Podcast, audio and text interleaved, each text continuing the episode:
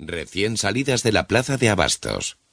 En medio de esa algarabía se me acercó un individuo vestido con traje claro de verano y me dijo Eh, tú, muchacho, ¿qué haces por aquí? ¿No vas a la escuela?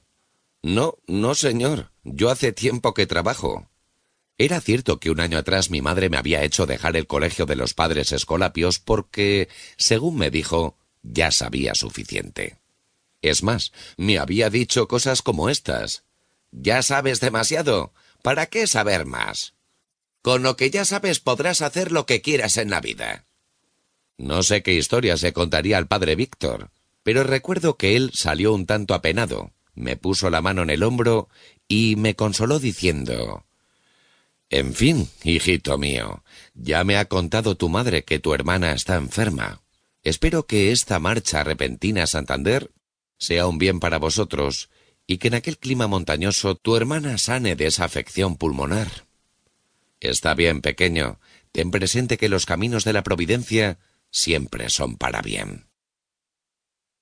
Sí, padre, contesté con una perplejidad absoluta, puesto que no sabía que mi pequeña hermana estuviese tísica o algo parecido, y menos todavía que nos fuésemos a vivir a Santander.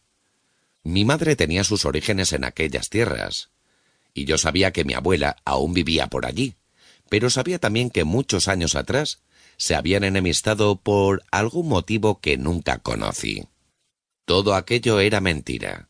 Mi madre quería que me pusiese a trabajar cuanto antes, y había encontrado para mí un primer empleo cargando palanganas y haciendo recados en una pensión de mala nota, próxima a la estación del norte.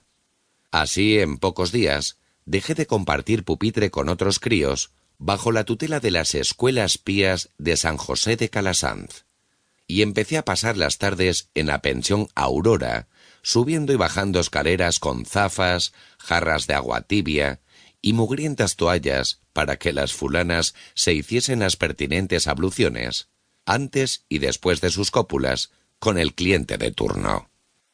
Las chicas que venían eran bonachonas y cariñosas conmigo, y aún me otorgaban algún caramelo o me enseñaban un pecho, que para el caso es más dulce. Por otro lado, sus acompañantes eran siempre amables y me daban propinas con frecuencia, especialmente generosas cuando eran respetables conocidos o vecinos de mi barrio. Entonces me guiñaban un ojo y me hacían la seña de chitón otros me soltaban unos céntimos o alguna peseta para que les hubiese tabaco y un café, o cualquier aguachirle o achicoria que pudiese obtener por allí cerca. Los menos me encargaban que les comprase alguna botella de aguardiente o de licor, pero el caso es que yo siempre obtenía unas perrillas de sisas, sobras y sobornos. Ambos trabajos, el del mercado y este, fueron la causa de que estuviese allí aquel fatídico 19 de julio de 1936. Por la mañana andaba por la plaza de Abastos y, como les dije, contemplé la algarada y la guerra de la iglesia de la Compañía de Jesús. Allí conocí por primera vez a quien sería desde entonces mi maestro y mentor en la forma y manera que les he narrado. Pero fue esa misma noche, mientras estaba en la pensión Aurora, situada en la esquina de la calle Rivera, enfrente de la estación del ferrocarril, cuando tal conocimiento se convirtió en el inicio de una buena y aleccionadora amistad y en el motivo por el cual hoy me siento ante ustedes para solicitarles su magnánima clemencia.